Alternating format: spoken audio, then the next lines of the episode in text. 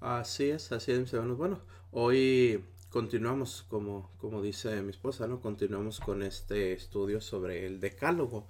Hemos hablado ya, mis hermanos, este, las semanas pasadas sobre los, los mandamientos. Hoy llegamos al sexto, este sexto mandamiento del decálogo, que es precisamente no cometerás actos impuros. ¿Qué, qué nos habla la, el, este mandamiento, mis hermanos, ¿qué es lo que nos pide o qué es lo que nos impide también? ¿Qué es lo que nos advierte? Bueno, vamos a ir entonces poco a poco, mis hermanos, a entender lo que, lo que nos va mostrando tanto la palabra de Dios como el catecismo de la Iglesia Católica. Hoy hemos sacado, mis hermanos, todo, todo esto que hablaremos, la mayor parte está todo precisamente de la, de la enseñanza que nos da la Iglesia, el magisterio de la Iglesia, nuestra Iglesia Católica. Esto lo encontramos precisamente en el catecismo de la Iglesia Católica, mis hermanos. Entonces, uh, la palabra de Dios nos habla claramente, mis hermanos, en el, el, libro del Éxodo, capítulo 20, versículo 14. Ahí nos dice claramente, no cometerás adulterio. ¿Por qué? Porque el adulterio es un acto impuro, precisamente. Entonces, el Evangelio nos habla también, mis hermanos, en el Evangelio de San Mateo, capítulo 5, 20, versículo 27 y 28. Dice así la palabra de Dios. Habéis oído que se dijo no cometerás adulterio. Pues yo os digo, todo el que mira a una mujer deseándola, ya cometió adulterio con ella en su corazón. Palabra de Dios. Te alabamos, Señor. Entonces, fíjate, mi hermano. Aquí estamos hablando de un acto impuro. ¿Cuál es el acto impuro en este momento? No nos habla el Señor de, del acto sexual. O sea, no nos dice el Señor solamente no está hablando de realizar el acto sexual, ¿me explico? ¿Por qué? Porque un acto sexual fuera del matrimonio sabemos que es adulterio, ¿cierto? Aquí nos está hablando Jesús, ojo con esto, mis hermanos, a que con nuestra mirada también podemos cometer este tipo de pecado, ¿me explico? Entonces, nos dice claramente la palabra de Dios que el simple hecho de mirar a una mujer, ojo con esto, de mirar a una mujer deseándola, ya estamos cometiendo adulterio. Entonces, el mirar a una mujer y desearla ya es adulterio. Ya es adulterio. Pero es, es, importante, mis hermanos, eh, que entendamos esto, y esto nos, nos lo enseña el catecismo. Entonces, es importante entender, mis hermanos, que debemos de darnos cuenta nosotros que muchas veces los ojos se van sin querer. Entonces, ojo, ojo con esto que vamos a decir. Para que una mirada sea pecado, es necesario ponerse a mirar, ojo con esto, detenida y voluntariamente. ¿Qué quiere decir con esto? Que solamente el ver, si yo desvío mi mirada, no estoy cometiendo adulterio. El problema es cuando vuelvo a ese momento, a ese lugar, a esa situación, me quedo mirando y mi corazón comienza a desear, es cuando se comete el adulterio.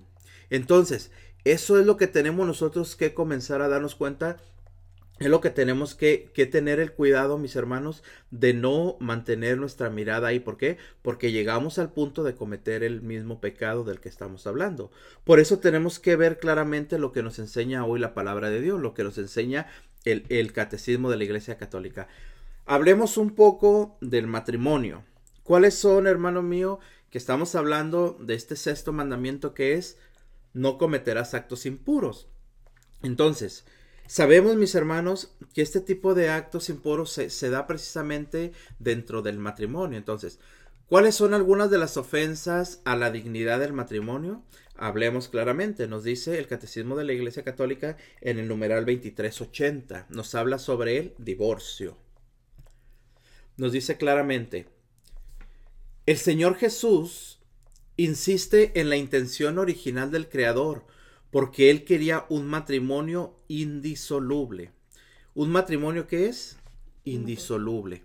Entonces, de esta forma, mis hermanos, tenemos que, que, entender claramente, nos dice el Catecismo de la Iglesia Católica número 2380 sobre el adulterio también. Esta palabra designa, escucha, la infidelidad conyugal, estamos hablando de adulterio.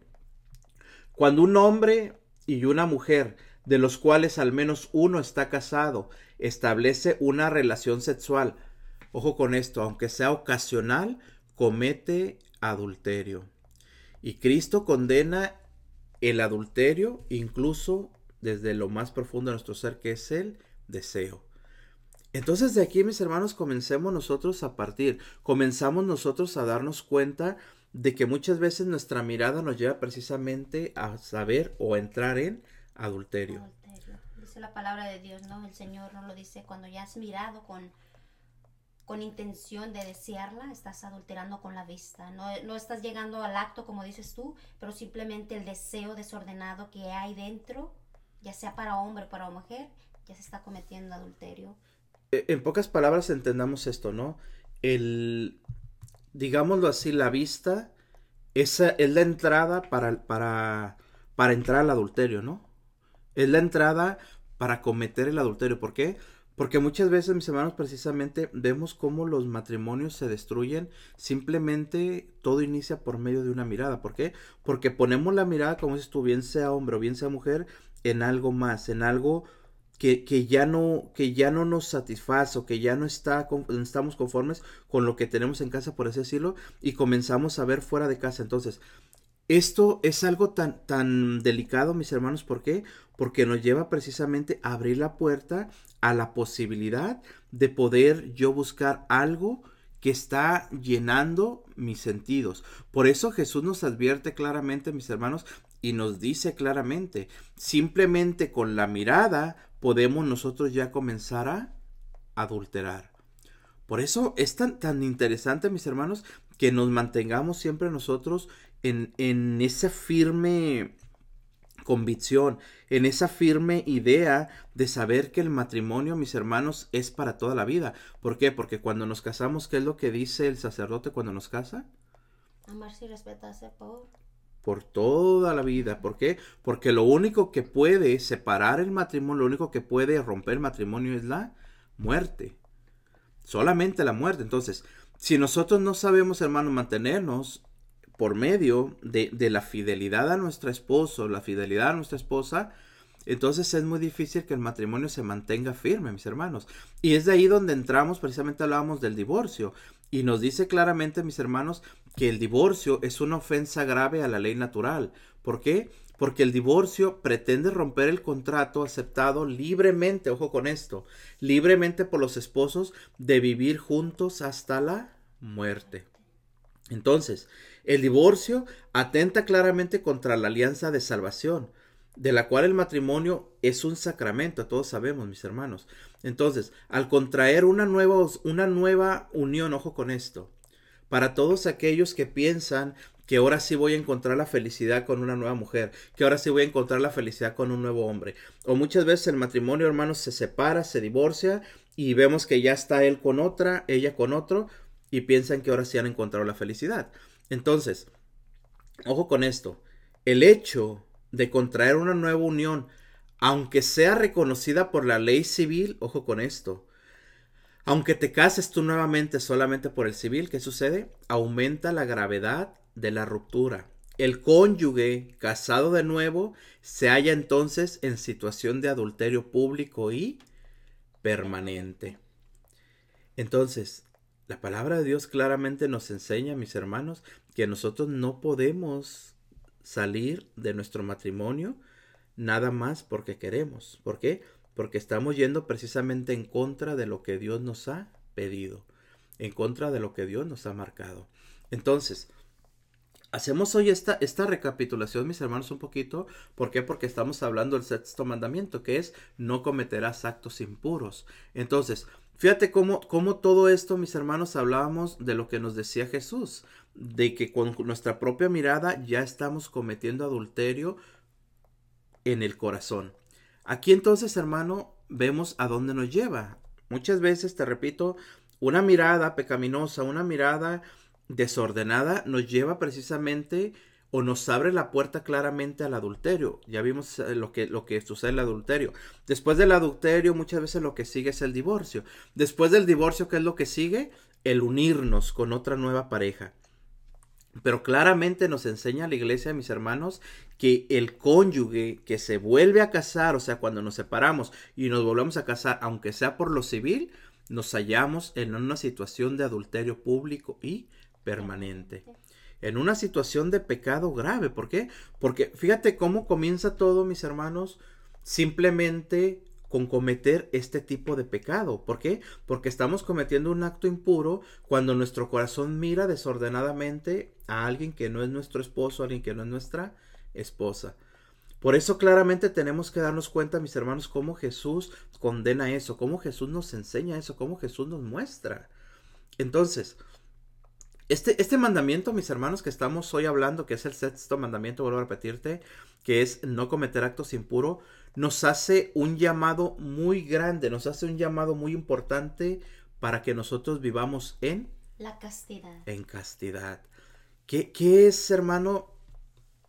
La castidad, qué importante y qué hermoso es el poder nosotros mantenernos en castidad, ¿no? El poder nosotros buscar la, la castidad. En ser personas realmente íntegras, ¿no? En vivir una, una vida íntegra como personas, mantenernos en esa integridad de uno mismo, así sabemos nosotros mismos dominarnos, así sabemos nosotros este acallar nuestras pasiones, acallar todos nuestros malos deseos que nos impulsan a a, cometer el pecado, a cometer el, adulterio, a cometer eh, eh, el divorcio hasta ahí en donde se llega, ¿no? Al divorcio. Fíjate, a través de nuestras pasiones y nuestros deseos impuros. Viviendo como personas íntegras a través de la castidad, podemos mantenernos gratos, ¿no? A los ojos de Dios. Fíjate que, por eso hablábamos precisamente de, de nos, decía, nos decía claramente que el, el mirar no, no es pecado en sí, nos decía claramente.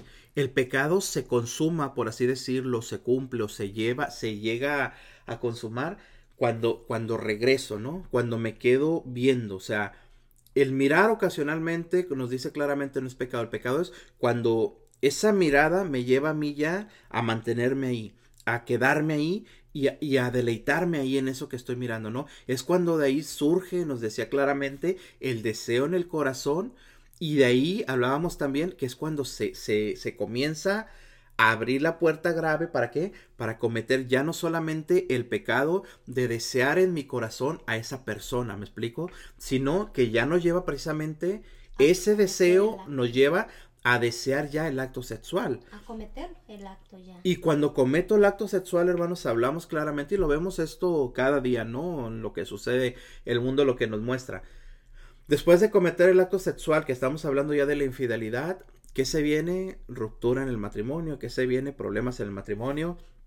Muchas veces hablamos claramente nos lleva al divorcio y muchas veces nos lleva precisamente a, a, que él o ella o los dos busquen otra pareja. Y entonces cuando nos decía claramente, ¿no? De, del pecado tan grave que nosotros cometemos al vivir en unión libre con otra persona.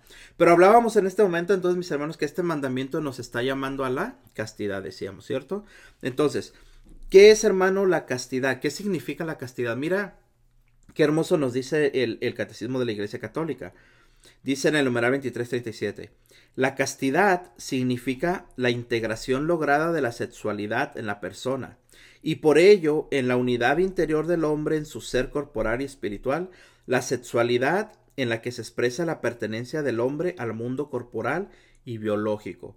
Se hace personal y verdaderamente humana cuando está integrada en la relación de persona a persona, en el don mutuo y temporal y limitado del hombre y de la mujer. Entonces, la castidad, mis hermanos, o la vocación a la castidad nos lleva precisamente a tener, como decías tú, esa esa fuerza, ¿no? Ese esa, dominio. Ese dominio, exactamente. Hablamos de dominio. De nuestros deseos, ¿no? Desordenados, de nuestras pasiones que nos llevan a, a la perdición. A la perdición. de nuestra dignidad como hijos de Dios. ¿Por qué? Porque cuando, cuando cometemos este tipo de pecados, mis hermanos, no solamente rebajamos al matrimonio, sino que nosotros mismos, ¿a dónde caemos? ¿No? Simple y sencillamente el hecho de ya no estar yo en mi persona en paz con Dios es algo que me debe de preocupar, ¿no? Es algo donde perdemos nuestra, nuestra dignidad precisamente de ser hijos de Dios. ¿Por qué? Porque Dios nos ha llamado precisamente, mis hermanos, a una vocación importante que es el matrimonio. Pero cuando yo no me mantengo en el matrimonio firme, cuando yo no sé respetar mi matrimonio, cuando yo no sé amar mi matrimonio, ¿qué es lo que va a suceder? Que me va a llevar a este tipo de pasión, a este tipo de, de cosas que me llevan a mí a pecar. Entonces, por eso nos dice claramente, mis hermanos, que debemos de tener esa, esa, perdón, esa integridad como personas. ¿Por qué? Porque la persona que es casta, estamos hablando de la castidad, la persona que es casta debe de mantener la integridad de las fuerzas de su vida y de amor. Fíjate con esto, qué interesante. Hablábamos y hemos hablado muchas veces, mis hermanos, que el amor todo lo puede, ¿no? Que el amor, cuando, cuando verdaderamente hay amor en el matrimonio, cuando verdaderamente hay amor en la pareja, es muy difícil que caigamos en el adulterio. Es muy difícil que fallemos en el adulterio. ¿Por qué? Porque si el amor está ahí, el amor se mantiene, es, es verdaderamente difícil, hermano, que podamos poner nuestra mirada en algo más. Pero cuando, cuando ni siquiera cultivamos, alimentamos ese amor en nuestro matrimonio, es cuando prácticamente le damos facilidad, por así decirlo, para poder caer en este tipo de pecado. Que tampoco es, hermano mío, como, como una excusa, ¿no? Tampoco debe de ser como un aliciente decir, pues qué fácil, no hay amor en mi matrimonio, o se ha perdido muchas veces el amor, o no hemos alimentado el amor, pues yo me voy y busco algo más. Ahí estamos entrando en un conformismo muy grande. ¿Por qué? porque nosotros por eso, mis hermanos, tenemos que, que entender, tenemos que darnos cuenta precisamente de lo que nosotros estamos haciendo. Entonces, la integridad de la persona, hablamos claramente, mis hermanos, que es, es el mantenernos en esa integridad. Y mira, mira qué interesante nos dice el catecismo de la Iglesia Católica. Una persona que es íntegra no, no, se, no se abre, o más bien dicho, se opone a todo comportamiento que la pueda leccionar. Ojo con esto. No tolera ni la doble vida ni el doble lenguaje. Qué bonito, ¿no? ¿Qué, qué, nos, ¿Qué, nos, enseña entonces el catecismo, mis hermanos? ¿Qué nos enseña este, este, este mandamiento que estamos hoy viendo? Fíjate cómo todo lo, lo que es impuro, estamos hablando de no cometerás actos impuros. Entonces, todo lo que es impuro, mis hermanos, nos va a llevar a pecar. ¿Me explico? Porque nos dice la Iglesia Católica claramente, aquella persona que es íntegra o que quiere mantenerse la integridad, ojo, no tolera ni la doble vida ni el doble lenguaje. Entonces, el yo practicar, ojo con esto, hermano, el yo practicar un lenguaje no apropiado también me lleva a mí a una ocasión de pecar. ¿Por qué? Porque el, el, el usar o el utilizar o el, o el, el aceptar un, un, doble lenguaje. ¿Qué, ¿Qué hablamos sobre doble lenguaje? Pues muchas veces, mis hermanos, cuando usamos, vamos a suponer, bromas sobre, sobre el matrimonio. En este momento hay una palabra que se usa mucho, a mí en lo personal me, se dice por ahí, me, me repatina, ¿no? Me, me, me molesta, la verdad, esa es la palabra, me molesta mucho. Y personas que, que, se refieren a su esposo, a su esposa, dicen como, como el tóxico, como la tóxica. No sé si han visto posters oh, por ahí en, la, en las redes sociales. Eso a mi hermano, de verdad, y te lo digo con todo el corazón en la mano, no me, no me escandalizo ni nada, pero es algo que me molesta en mi corazón. No podemos, hermano, dar paso a, a, a, a hablar así de nuestra pareja, ¿me explico? No podemos dar paso a hablar así de nuestro esposo, de nuestra esposa. ¿Por qué?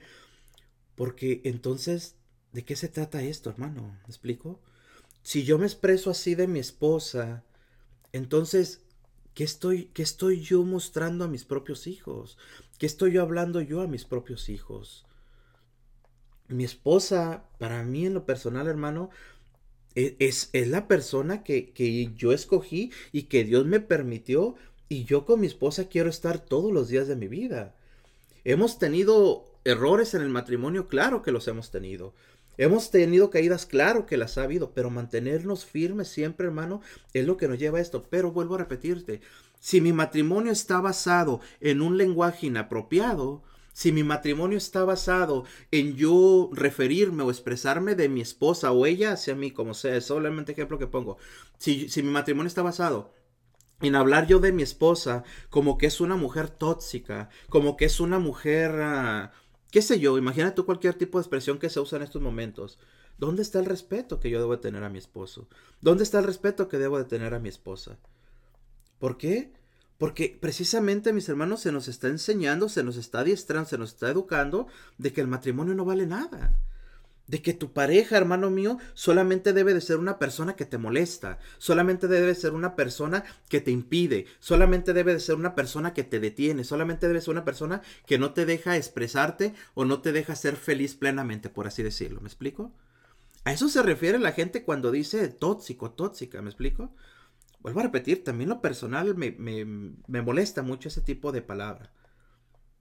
Pero es la palabra de moda. Es la palabra que toda la gente usa. Es la palabra que ahorita, te repito, se refiere a eso. Si, si, no, si nos trasladamos un poco, hermano mío, a varios años atrás, ¿cómo, cómo era un ejemplo? ¿Cómo eran las, las canciones que se usaban para referirse a la mujer? eran palabras de amor, ¿no? eran palabras bonitas.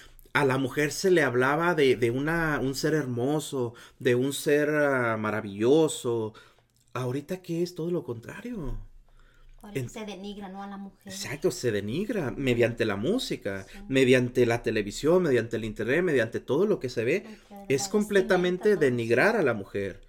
La mujer, claro, pone de su parte. ¿Por qué? Porque tú lo dices muchas claramente, por medio de la vestimenta de la mujer también. Pero entonces todo esto, mis hermanos, es lo que debemos entender. Entonces, tratemos de ser íntegros. ¿Por qué? Porque tenemos una, un llamado a la castidad. Y entonces nos dice claramente, mis hermanos, que, aquella persona que es casta ni, ni tolera la doble vida, ni tolere, ni tolera, perdón, el doble lenguaje. Entonces, hablabas tú del dominio, ¿no? Del dominio de sí mismo. Entonces, ¿cómo, ¿cómo, también nosotros debemos de aprender a tener dominio de sí mismo? Fíjate qué interesante.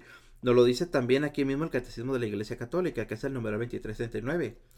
Hablamos de castidad y hablamos de dominio mismo, nos dice.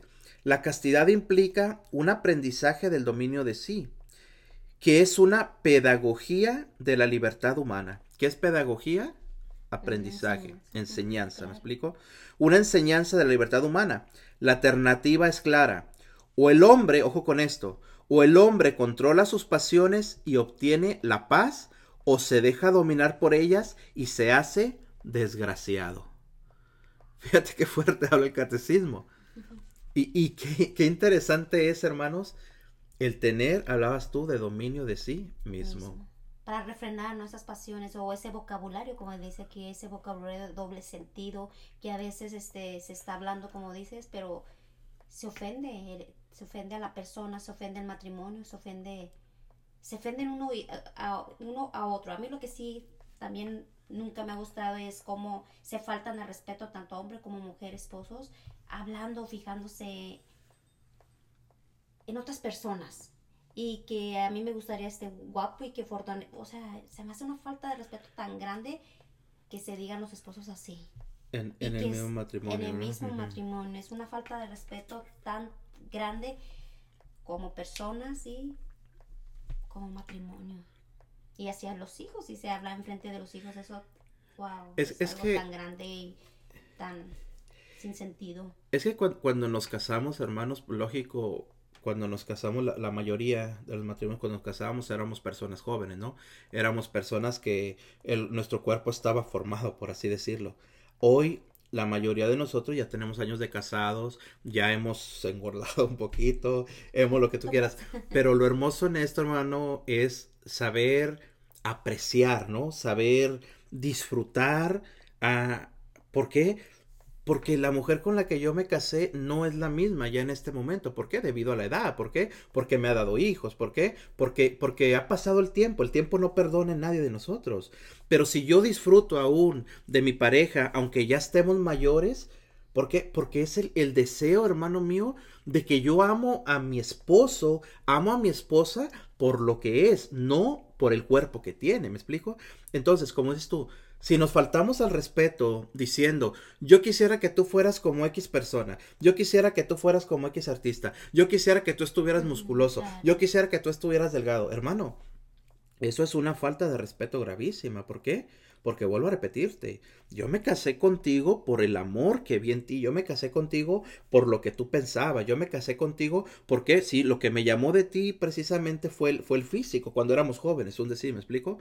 Pero yo sé que ese físico me lo entregaste a mí, ¿Sí me explico? Y yo tengo que ser agradecido con Dios. ¿Por qué? Porque tú me diste tu vida, tú me diste tu físico, tú me diste tu juventud. Hoy, en nuestra edad adulta, por así decirlo, tengo que seguir disfrutando, me explico, de, de, de, lo que tú me sigues dando. Entonces, claramente nos dice, la, nos dice hoy el catecismo, mis hermanos, en esto que estamos leyendo, catecismo de la Iglesia Católica, numeral 2339, vuelvo a repetirlo. La santidad implica un aprendizaje del dominio de sí. ¿Qué significa con esto? Que estamos nosotros, hermanos, como hombres, como mujeres, hablo de la pareja, estamos en un mundo donde tenemos, por así decirlo, ojo con esto, lo voy a decir con mucho respeto, estamos en un buffet, ¿me explico? ¿En qué sentido? En que si tú sales a la calle, hermano, como mujer, vas a ver 20 mil, 30 mil hombres más guapos que tu esposo. Eso es claro, ¿cierto o no? Si yo como hombre salgo a la calle, ¿qué va a pasar? Lo mismo. Pero ¿qué sucede con esto? Si yo tengo dominio de sí mismo, si yo me mantengo firme en lo que creo, si yo trato o busco o deseo con todo mi corazón serle fiel a mi esposa, a mí no importa lo que está afuera. ¿Por qué? Porque lo que yo tengo en casa vale más que lo que hay afuera. ¿Me explico? Entonces, tener dominio de sí mismo implica precisamente, mis hermanos, que estamos, te repito, que estamos en un buffet, pero que yo lo mío lo tengo seguro. Así de sencillo, así de fácil. Vemos, vemos, personas, hermanos, claramente que tristemente no tienen dominio de sí mismo. ¿Y qué sucede con esto? Es cuando vemos que son personas que están buscando el amor muchas veces en la calle. ¿Y qué sucede? que solamente vemos cómo esas personas batallan, cómo esas personas quebran sus matrimonios, cómo esas personas rompen sus matrimonios y lo peor, cómo esas personas quebran el corazón de sus hijos. ¿Por qué? Por no poder dominarse, no tener dominio de sí mismo. Entonces, ¿qué nos lleva a nosotros a tener dominio de sí mismo? Buscar la castidad, tener esa vocación a la castidad.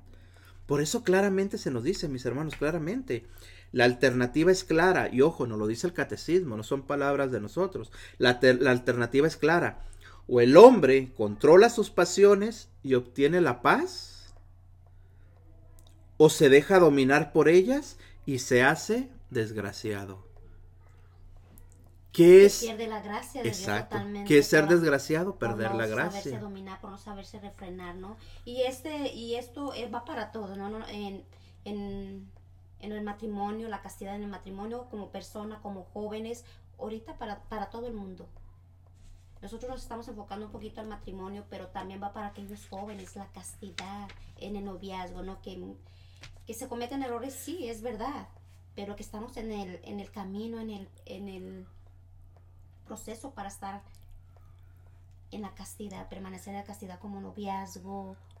Cuando, cuando no se conoce a Dios se cometen estos tipos de, de es, males, es, más fácil, es, más fácil, Pero ya cuando conoces a Dios y les hablas a tus hijos y, y, y, quieres que tus hijos vayan por el camino de la castidad, tal como tú no lo sabías tal vez, pero es importante hablar a nuestros hijos de, de la importancia que es respetar su cuerpo de como tú decías, ¿no? De, de que hasta el matrimonio se mantenga uno casto y en el matrimonio llegue uno limpio. Y, y es que fíjate que, que, por eso precisamente de nuestras caídas debemos de aprender, ¿no? Claro. Ah, como dices tú, ¿quién, ¿quién en el matrimonio no ha tenido problemas, hermano? ¿Quién en un matrimonio no ha tenido fallas? ¿Quién en un matrimonio no ha cometido equivocaciones? ¿Me explico? Pero de esas equivocaciones que tú pasaste como matrimonio, tu deber es enseñarle a tus hijos a que no caigan en las mismas, ¿cierto? Por eso, mira, la misma iglesia nos enseña hoy, mis hermanos, y nos dice claramente, la castidad tiene unas leyes de crecimiento. Hablábamos de crecimiento. ¿Qué significa este crecimiento que nos muestra en este momento la, la, la iglesia? De crecer a causa de nuestras caídas. Por eso nos dice claramente, este crecimiento pasa por grados marcados por la imperfección y muy a menudo por el pecado. Fíjate qué interesante, muy a menudo por el pecado. Pero el hombre, llamado a vivir responsablemente el designio sabio y amoroso de Dios, es un ser histórico que se construye día a día día a día, perdón, con opciones numerosas y libres. Por esto, Él conoce, ama y realiza el bien moral según las diversas etapas de crecimiento. ¿Qué nos hable? ¿Qué nos dice? Que nuestro, nuestro deber, por así decirlo, es estar creciendo, estar avanzando, estar aprendiendo. Entonces, que tu caída, hermano, en tu matrimonio sirva para que tus hijos no caigan en esa misma caída. Pero, ¿cuál es el problema? Que si nosotros como padres, fíjate qué interesante es esto, si nosotros como padres nos hablamos delante de nuestros hijos como de la forma que hablábamos, de decirnos que tóxica, que decirnos que tóxico, que decirnos que, que me gustaría, por ejemplo, que tú fueras como X persona, ¿qué respeto les estamos enseñando a nuestros hijos? ¿Qué les estamos hablando a nuestros hijos? Pues que el matrimonio no sirve para nada. Claro, y mucho por eso es que se ha perdido ¿no? ese valor al matrimonio. Por eso es que muchas muchas personas ya han querido nada más unirse porque dicen, no, si no funciona, me voy. ¿Por qué? Porque tal vez vieron una ruptura en el matrimonio de sus padres o X cosa, ¿no? Porque no se le ha dado el valor suficiente al matrimonio al matrimonio. Y, y, fíjate, estamos hablando, mis hermanos, del sexto mandamiento, que es, es, no cometerás actos impuros. Y hablamos del matrimonio, hablamos todo esto que estamos hablando, ¿por qué? Porque ahí en el matrimonio, mis hermanos, precisamente es donde se, se realiza o, donde está más la posibilidad de cometer estos actos impuros. Hablábamos ya precisamente, mis hermanos, de lo que era pues el adulterio en sí, ¿no? De que Jesús nos, nos advertía de que simplemente una mirada el, mantenernos mirando a, otra persona, ya podemos entrar en el pecado de desearle nuestro corazón. Hablábamos de las ofensas a la, dignidad del matrimonio, que es el adulterio, que es el divorcio, y hablábamos también, mis hermanos, de, de, la castidad, estamos hablando de la castidad, ¿no? De todo esto. Entonces, entendamos también, mis hermanos, que la castidad es un don que nosotros debemos de buscar, es un don que nosotros debemos de pedir a Dios. Fíjate, la castidad es una virtud moral es también un don de Dios, una gracia, ojo con esto, un fruto del trabajo espiritual. Un fruto del trabajo espiritual. Entonces, ¿qué significa esto, mis hermanos? Cómo nosotros debemos de trabajar también nuestra propia espiritualidad. Que eso nos lleva a, a imitar ¿no? la pureza de Cristo. Sí. Por eso no es claramente el Espíritu Santo concede al que ha sido regenerado por el agua del bautismo imitar la pureza de Cristo todo ello nos lleva a imitar la, pureza de Cristo, ¿no? Y, no hay falla, ¿no? Quien quiere imitar a Cristo no va a fallar. Quien quiere imitar a Jesús no va a fallar, mis hermanos. Si yo me pongo a imitar al mundo, ¿qué va a pasar conmigo? Va, a suceder lo que estamos hablando, hablar, perdernos al respeto como matrimonio, perdernos al respeto en nuestra relación de, de esposos y en nuestra relación de padres con hijos, hablar frente a nuestros hijos de cosas indebidas. E, es tan triste también en estos momentos, mis hermanos, debemos como, como ya los hijos incluso hablan de cosas de doble sentido con los padres también, ¿no? Sí. Que se ha perdido también un respeto, absoluto. Eso, eso es algo también horrible, mi hermano, de verdad. ¿Por qué? Lo hemos dicho varias veces. Los padres debemos de ser amigos de los hijos, claro está, mis hermanos. No podemos ser padres autoritarios, no podemos ser padres cerrados, no podemos ser padres que, que solamente nuestra función de padre es corregir y, y educar, pero de una forma rígida. También eso sabemos no es bueno.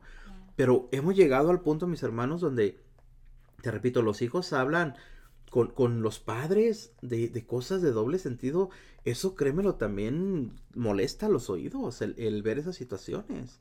El hablar de esas cosas, mis hermanos, donde se ha perdido ya el, pudor completamente, donde se ha perdido la... El respeto. El respeto, ¿no? Es, es feo todo esto, de verdad.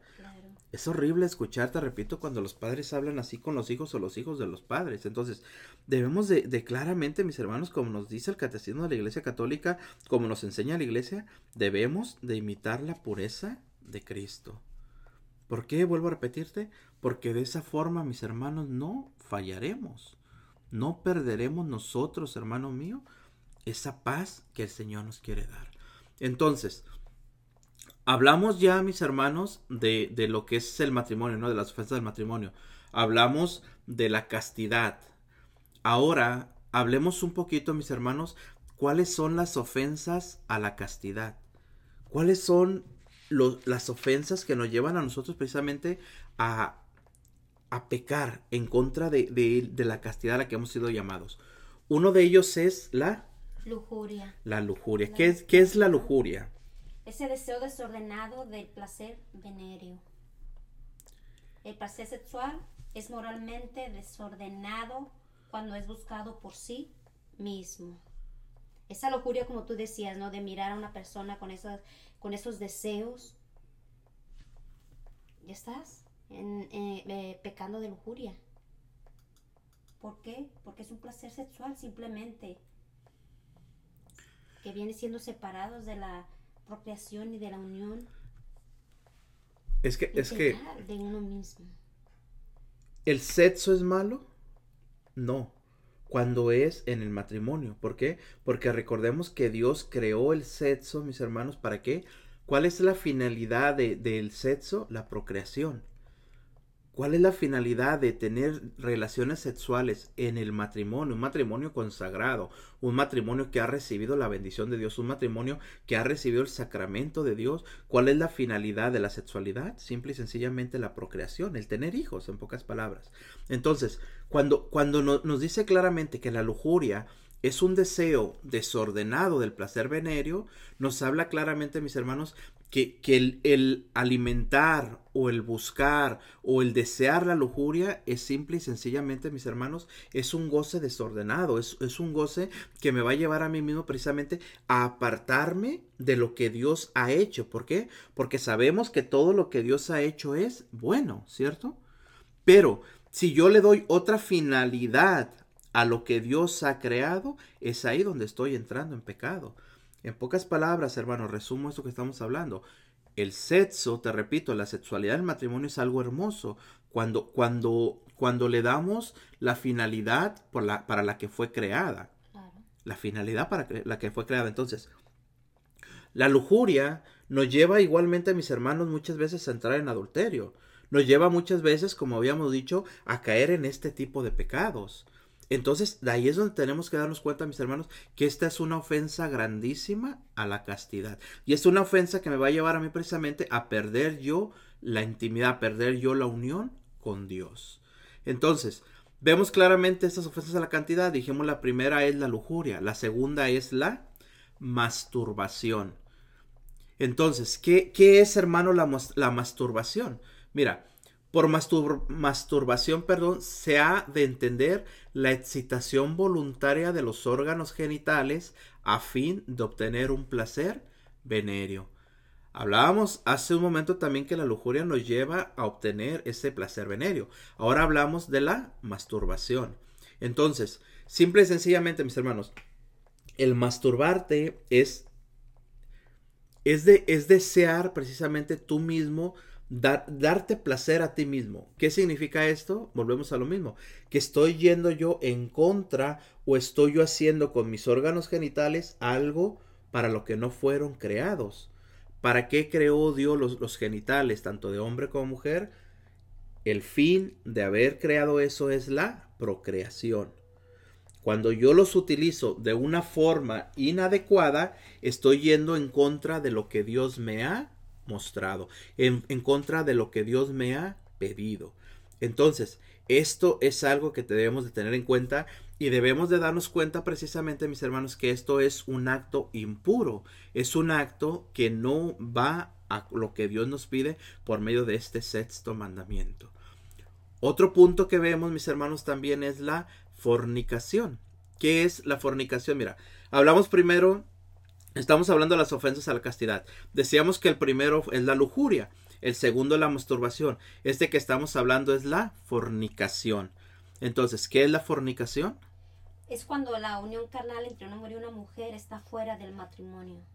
Cualquier acto sexual fuera del matrimonio es fornicación, es fornicar.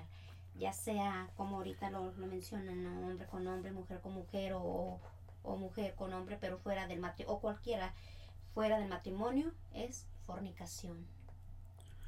Y, hablamos que es eh, gravemente, precisamente contraria a la dignidad de las personas. Porque volvemos a lo mismo, mis hermanos. Cuando una persona entra en este tipo de pecado, entra en este tipo de situación, se pierde la dignidad, ¿no? Hablamos de lo mismo. Se pierde la dignidad, ¿por qué? Porque estamos, hermano mío, perdiendo tanto la dignidad de la persona como de la misma sexualidad humana. ¿Por qué? Volvemos a lo mismo. La sexualidad, hermano, el sexo es algo hermoso que Dios creó. Pero cuando, cuando desvirtuamos esto, es cuando comenzamos, hermano mío, a fallar en contra de Dios. ¿Por qué? Porque el, la sexualidad humana, te repito, está naturalmente ordenada al bien de los esposos, así como a la generación y educación de los hijos. Además, cuando se comete este tipo de pecado a mis hermanos, cuando se, se, se, comete esta ofensa a la castidad, también sabemos que es un escándalo grave y mucho más cuando hay de por medio corrupción de menores. ¿Por qué? Porque debemos nosotros, hermano mío, te repito, de, de, no caer en lo que el mundo nos da, de no caer en lo que el mundo nos ofrece, de no irnos con la corriente a la que nos lleva el mundo, mis hermanos, sino todo lo contrario. Estamos llamados, decíamos hace un momento, a la castidad. Entonces, el ser casto significa mantenernos alejados de todo este tipo de, de pecados, mis hermanos, que nos llevan precisamente a ofender la castidad, y peor aún, a ofender a Dios y a que tú mismo como persona pierdas tu La integridad, dignidad. pierdas tu dignidad, como exactamente. Todos lo sabemos, ¿no? El, el, el- el sentir o, o el, el muchas veces, hermanos, querer experimentar precisamente cualquier tipo de esto, de este, de este tipo de, de pecados, de ofensas que estamos hablando, yo pienso que como humanos, todos en cierto momento de nuestra vida podemos sentirlo, ¿no? ¿Por qué? Porque somos humanos. Pero aquí entra lo que habíamos hablado hace un momento, que era el dominio de sí mismo. El mantenerme, el rechazarlo o el aceptarlo. Volvemos a lo que es la El mirada, saber ¿no? hacer, ¿no? O el saber quedarte como pequeño. Volvemos a lo que es la mirada, ¿no? Nos decía claramente, nos decía primero Jesús en el, el Evangelio, mis hermanos, que cuando miras a una mujer eh, con un deseo desordenado ya estás adulterando con ella en tu corazón. sí. Pero nos decía claramente que la mirada en sí no es mala, lo malo es quedarme ahí, ¿cierto? Nos decía claramente. Fíjate cómo aquí es lo mismo, mis hermanos. Si, si la lujuria llega a mí por cualquier sentido y yo la rechazo, no cometo el pecado.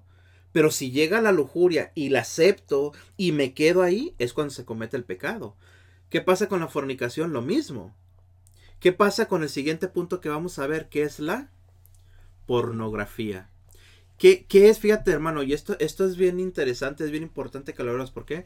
Porque tristemente, mis hermanos, es algo en lo que es muy fácil caer, ¿no? Es algo en lo que muchas veces los jóvenes, los adultos, los matrimonios se practican mucho. ¿Qué es la pornografía? Ojo con esto, mis hermanos. Nos dice el, catecismo de la Iglesia Católica, numeral 2354, para que esto, hermano, lo, lo subrayes. Numeral 2354 nos dice, la pornografía consiste en sacar de la intimidad de los protagonistas actos sexuales, reales o simulados, para exhibirlos ante terceras personas de manera deliberada. ¿Qué sucede con esto, mis hermanos? Pues simple y sencillamente el, el que el acto sexual debe de ser algo íntimo, ¿no? Es la intimidad. Pero ¿qué sucede cuando se hace, como nos dice aquí de esta forma, cuando se exhibe, cuando se pone ante terceras personas de manera deliberada? Es ahí cuando se realiza la pornografía. Entonces, ¿pero qué hace la pornografía? Ofende la castidad porque desnaturaliza la finalidad del acto sexual. Volvemos a lo mismo. Entonces, este mandamiento, mis hermanos, nos habla clara y sencillamente que el no cometer actos impuros nos tiene que llevar a nosotros a darnos cuenta, mis hermanos, que todo lo que Dios ha creado, te repito, tiene una finalidad. Pero cuando yo no le doy el verdadero sentido a la finalidad para que fueron hechas las cosas, es cuando se convierte en pecado. Hablábamos precisamente, mis hermanos, de, de, la sexualidad, del sexo. Vuelvo a repetirte que el sexo es algo hermoso en el matrimonio. Pero cuando es fuera del matrimonio, decíamos, se convierte en Fornicación. fornicación. Y cuando se comete la fornicación, fíjate, de ser algo tan hermoso, vuelvo a repetirte, el sexo entre el matrimonio, de ser algo tan hermoso, como el mismo sexo que es hermoso, nos lleva a pecar en contra de Dios cuando lo practico fuera del matrimonio. Asimismo, aquí nos habla, estamos hablando ahora de la pornografía. Entonces, Ofende la castidad porque desnaturaliza, ojo con esto, desnaturaliza la finalidad del acto sexual. Atenta gravemente a la dignidad de quienes se dedican a ella. Hablamos de actores, de comerciantes o de público en general. Pues cada uno viene a ser para otro objeto de un placer rudimentario y de una ganancia ilícita. Fíjate qué interesante es esto. Entonces las personas que se dedican a eso están obteniendo una ganancia ilícita. Algo que no es bueno, algo que no es reconocido por Dios. Entonces, nos habla también que introduce a unos y a otros en la ilusión de un mundo ficticio. Es una falta grave. Las autoridades civiles deben de impedir la producción y la distribución de, de material pornográfico. Entonces, ¿Qué es lo que hace la pornografía, mis hermanos? Pues daña los matrimonios, ¿no? Daña las mentes más que nada, ¿no? Y por eso se llegan a actos tan desagravantes en, en menores, en, en, mismas personas del mismo sexo. ¿Por qué? Porque ya desean más. Nos saca fuera, nos saca fuera de, de, del mundo, nos saca fuera de la realidad. y, y, y lo triste aquí, mis hermanos, te repito, lo triste de todo esto es la ofensa tan grande que se hace en contra de Dios. ¿Por qué? Porque está, mis hermanos, a la mano de todos. ¿Por qué? Porque está en este momento como hablábamos hace un momento. Muchas veces se nos hace ver. Yo he escuchado, no sé si te ha tocado, te he escuchado psicólogos, oh, lógico, no son, no son psicólogos católicos, pero he escuchado psicólogos que incluso ah, piden, que incluso recomiendan la pornografía, ¿me explico? Que incluso recomiendan la masturbación, que incluso recomiendan todo esto. ¿Por qué? Vuelvo a repetirte, no, no, son, no es gente que esté apegada a Dios, son, son personas, psicólogos, escucha este tipo de gente que recomienda. ¿Por qué? Porque, porque no conocen lo que nos pide el Señor, no reconocen los mandamientos. Entonces, cuando tú metes, hermano, porque sabemos hay matrimonios que necesitan, por ejemplo, la pornografía para poder ellos mismos sentirse bien, para satisfacerse. Entonces, ¿qué está sucediendo en ese caso, mis hermanos? Que es un matrimonio que no, que no, no se, no se llena, no se, no se centra en lo que tienen, sino, como nos dice claramente, tienen que meter cosas en su cabeza para poder ellos mismos mantenerse felices, por así decirlo. Entonces, vemos también y lo, y lo hemos visto muchas veces los, uh, los, violadores, muchas veces las personas que se desquician sexualmente, mis hermanos, gente que ha cometido ese tipo, muchas veces cuando los, los apresan y les hacen el estudio, se nos habla claramente de que, de que esas personas se, se, volvieron violadores. ¿Por qué? Porque iniciaron viendo pornografía. Entonces fíjate el daño que nos hace, el daño que hace el, el, el consumir pornografía, el daño que hace el, el estar metiendo a nuestra cabeza todo este tipo de cosas, mis hermanos. ¿Se puede salir de ella? Claro que se puede, pero con oración, con entregarle al Señor también toda nuestra mente, entregarle al Señor todo nuestro corazón. ¿Para qué?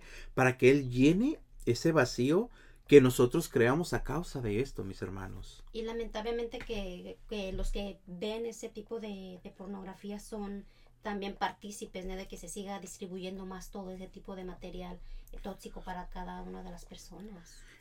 son, contribuyentes. Es que es como una droga, ¿no? Es como una droga que se va, que se va. No, por eso nos dice claramente que se debe de, de, de, parar de lleno esto. ¿Por qué? Porque el dinero que se gana nos dice claramente no es un dinero lícito. Entonces ahí es donde tenemos que tener cuidado, mis hermanos. Entonces, otro de los puntos, mis hermanos, hemos hablado ya las ofensas a la castidad que es, dijimos, lujuria, masturbación, fornicación y pornografía. Otro de los puntos es la prostitución, que atenta contra la dignidad de la persona que se prostituye, puesto que queda reducida al placer venéreo que se, que se seca, que se saca de ella, perdón. El que paga peca gravemente contra, sí, mismo. Otra también, otra de las grandes eh,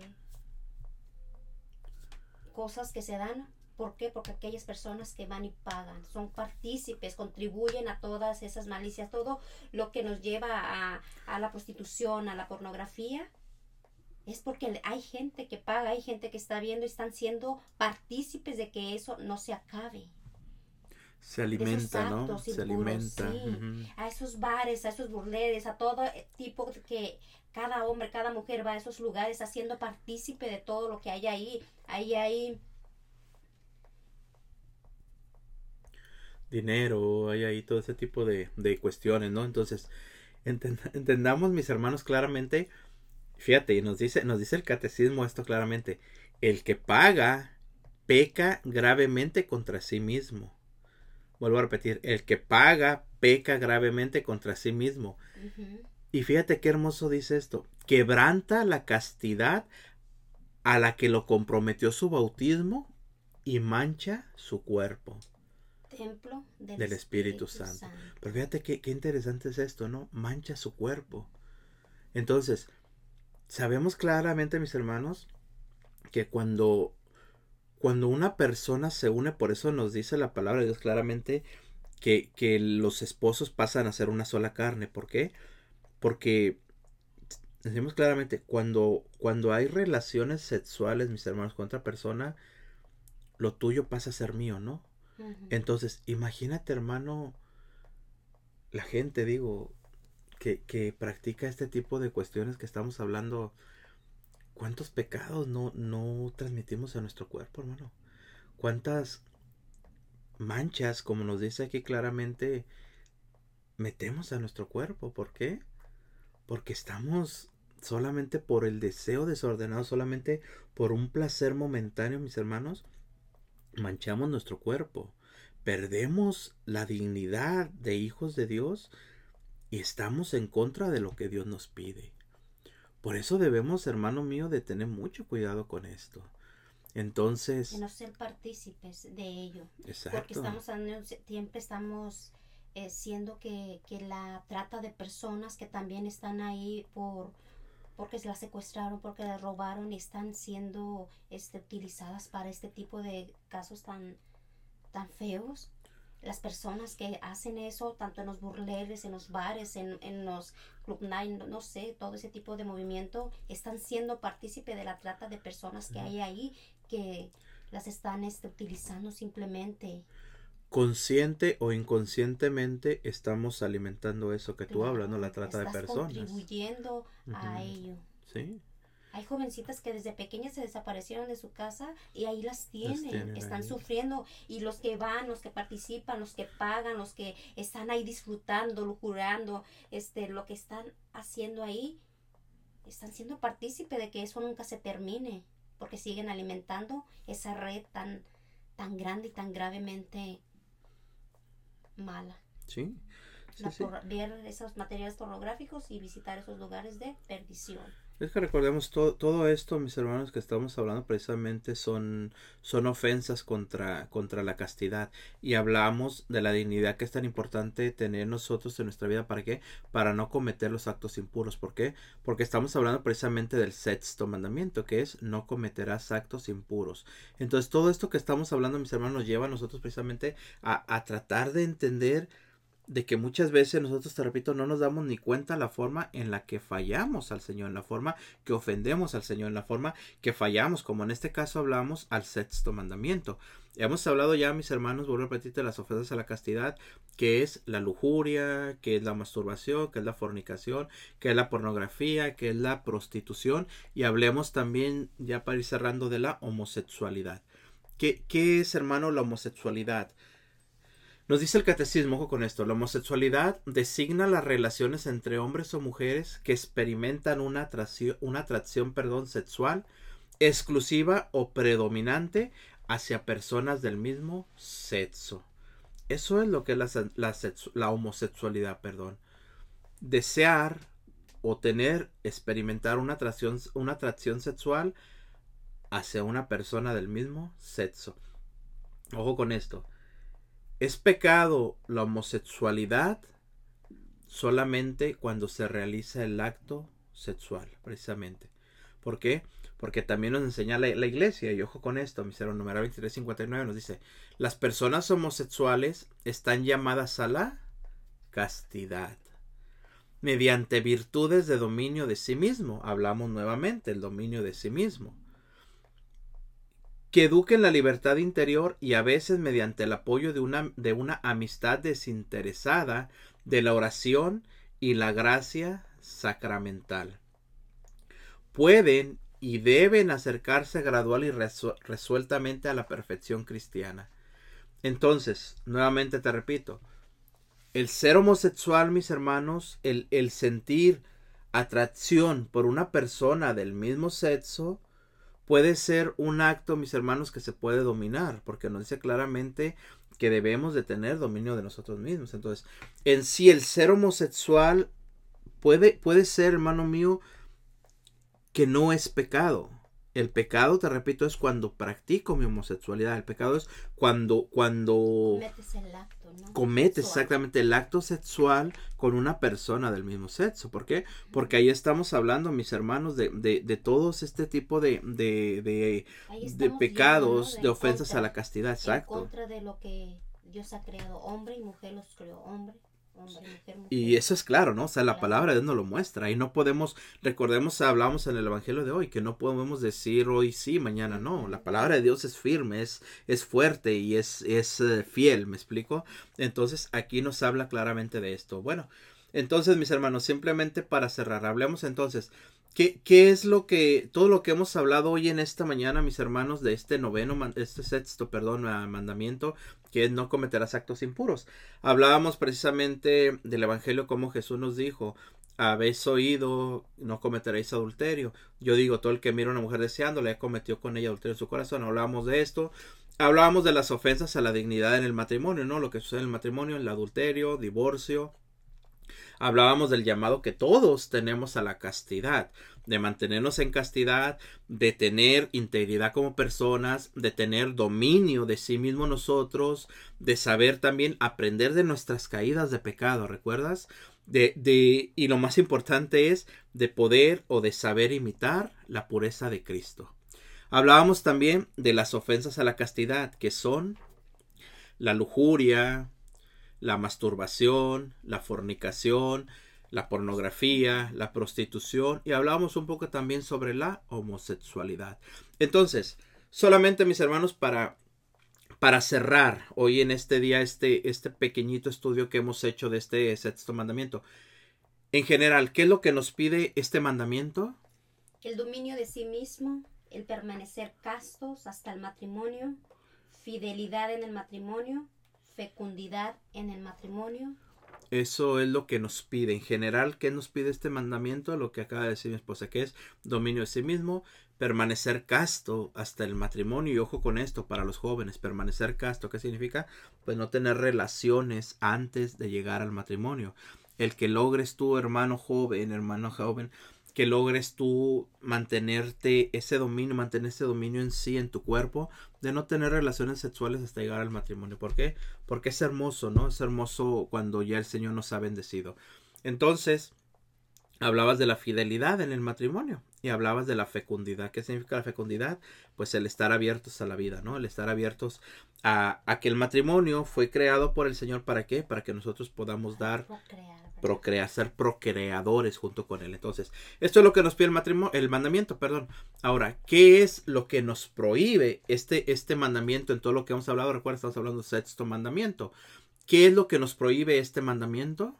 Nos prohíbe la lujuria, la masturbación, la fornicación, la pornografía, la violación, la homosexualidad, el adulterio, divorcio, la poligamia, que viene siendo varios esposos, varias esposas, el incesto, que es relaciones con mismos parientes, Entre parientes y la unión libre. La unión libre. Eso es lo que nos prohíbe el matrimonio. ¿Por qué? Porque hablamos que la masturbación, mis hermanos, pues es simple y sencillamente un acto que nos lleva fuera de lo que, para lo que fueron creados nuestros genitales. ¿Me explico?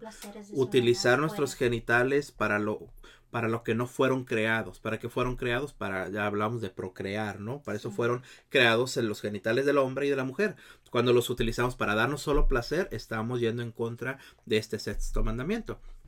Hablábamos de la fornicación, que es tener relaciones fuera, fuera del del matrimonio. matrimonio. Hablamos de la pornografía, ¿no? El daño que hace nuestra mente, el daño que hace nuestro corazón, el daño que hace al matrimonio. Hablábamos de la violación, el, el obligar a alguien a tener relaciones conmigo. Simple y sencillamente, cuando se comete una violación, es eh, casi siempre fuera del matrimonio. Una violación, me explico, bien sea cuando se viola a un niño, por ejemplo, que es algo, algo muy delicado, todo eso. Entonces, primeramente estamos fallando en contra de este mandamiento y segundo, sabemos el daño que se le hace a la persona que se viola, me explico, bien sea niño, sea adulto. Yo pienso quedan marcados para toda su vida, ¿verdad? Igualmente en el Entonces, matrimonio, como dice, normalmente se también da fuera, pero claro. también en el matrimonio hay casos que, de violación, ¿no? Que Sí. forzan a la mujer y eso es violación. o al hombre también. Ya no se sabe ahorita. Hablamos, hablamos de la, de la homosexualidad también, hablábamos de que en sí el ser homosexual no, no, no es pecado, el pecado es, decíamos, cuando se comete el acto sexual, ¿cierto? Entonces, el yo sentirme, por ejemplo, atraído por, por alguien de mi mismo sexo, no es pecado si me mantengo en castidad. Si me domino, Si me mantengo alejado, si me domino. Si pierdo mi dominio y entro en relaciones sexuales con alguien de mi mismo sexo, sabemos ya es homosexualidad y ya es un pecado grave. A la castidad es un pecado grave a este mandamiento. Hablábamos también, mis hermanos, del adulterio. Sabemos, ya hemos hablado del adulterio. Hablábamos precisamente que el adulterio nos lleva muchas veces también al divorcio. que es el divorcio? Romper, romper la, la, la ley establecida Dios, ¿me explico? Y sabemos que Dios mismo nos dijo, el matrimonio, cuando, cuando el sacerdote nos casa, las palabras que pronuncia son hasta que la muerte los separe. Entonces el único o lo- la única forma de, de romper un matrimonio es la muerte. De ahí más no podemos nosotros ah, decir que hay otra forma, ¿me explico? Y hablábamos precisamente, mis hermanos, de, de esto tan, tan fuerte, ¿no? Hablábamos, si nos pide también que nos prohíbe la poligamia, tener varios esposos, varias esposas. Hablábamos del incesto, que, que es tener re- sexo, relaciones sexuales entre parientes. Tener relaciones, eh, digamos, padres e hijos, o con hermanos, o con, qué sé yo, cuñados, todo eso, o sea, es algo, un pecado muy grave. Y hablamos también algo importante, mis hermanos, la unión libre. Hablábamos claramente que el estar en unión libre es un pecado muy, muy grave. ¿Por qué? Porque nos decía claramente, mis hermanos, que nosotros no podemos, no podemos dejar el matrimonio para irnos con otra persona. ¿Me explico? ¿Por qué? Porque aunque nos casemos, y nos decía el catecismo de la Iglesia Católica, que aunque nos casemos nuevamente, aunque sea por el civil, aún así ya estamos nosotros pecando, estamos cometiendo, mis hermanos, precisamente este, este forma o este, este, ¿cómo te Este puedo decir? mortal, ¿no? Y al Este igual cuando pecado, vivimos claro. con nuestro esposo, pero no nos hemos casado Sí, por la ley de Dios. sí, por eso claramente se nos dice, aquella persona que se junta en unión libre es una persona que está en situación de adulterio, así de fácil. El que tú vivas, el que tú tengas relaciones sexuales con tu con tu pareja, porque así se le llama ahora, ya no se dice esposo, esposa, es pareja, ¿por qué? Porque estoy viendo a ver qué pasa, ¿verdad? Estoy viendo a ver si funciona. Pero en ese, en ese ver si funciona el juntarte con una persona, estás en pecado mortal, hermano. Estás en pecado mortal. Y peor aún, te repito, si saliste de tu matrimonio para irte a meter con otra persona y vivir con esa persona en unión libre, estás completamente en pecado mortal, hermano. Así que, bueno, todo esto sea para la gloria de nuestro Señor, mis hermanos, todo lo que hemos hablado en este día. Hemos hablado precisamente sobre el sexto mandamiento que es No cometerás actos impuros. No cometerás actos impuros. Hemos lo que hemos, es lo que hemos hablado hoy en este día, mis hermanos, es lo que hemos ah, hecho, te repito, un estudio pequeño sobre, sobre esto. Esperemos que te haya servido, esperemos que, que te haya un poquito iluminado mediante la luz del Espíritu Santo a lo que, lo que nos llama y nos pide el Señor. Así que, pues mil bendiciones para todos y cada uno de ustedes, mis hermanos. Muchísimas gracias por estar aquí en su programa Oración, Salud y Vida. Y bueno, sigamos pidiendo al Señor ah, esa fuerza, esa fuerza para mantenernos en castidad, esa fuerza para mantenernos nosotros también, mis hermanos, en, en, esa, en esa castidad a la que hemos sido llamados, ¿verdad? Y que busquemos y pidamos, decíamos, que la castidad es un don de Dios, es un don que Dios regala. Así que pidámoslo con fuerza, mis hermanos, ¿para qué?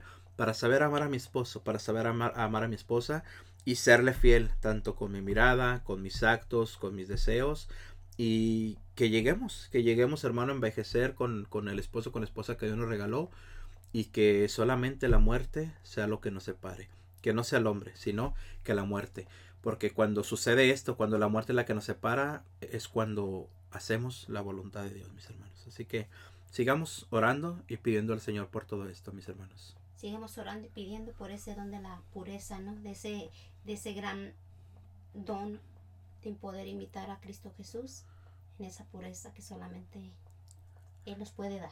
Él nos puede dar y sepamos imitarlo a Él. Así que, pues mil bendiciones para cada uno de ustedes, mis hermanos. Así que, pues continuemos aquí en su programa Oración, Salud y Vida.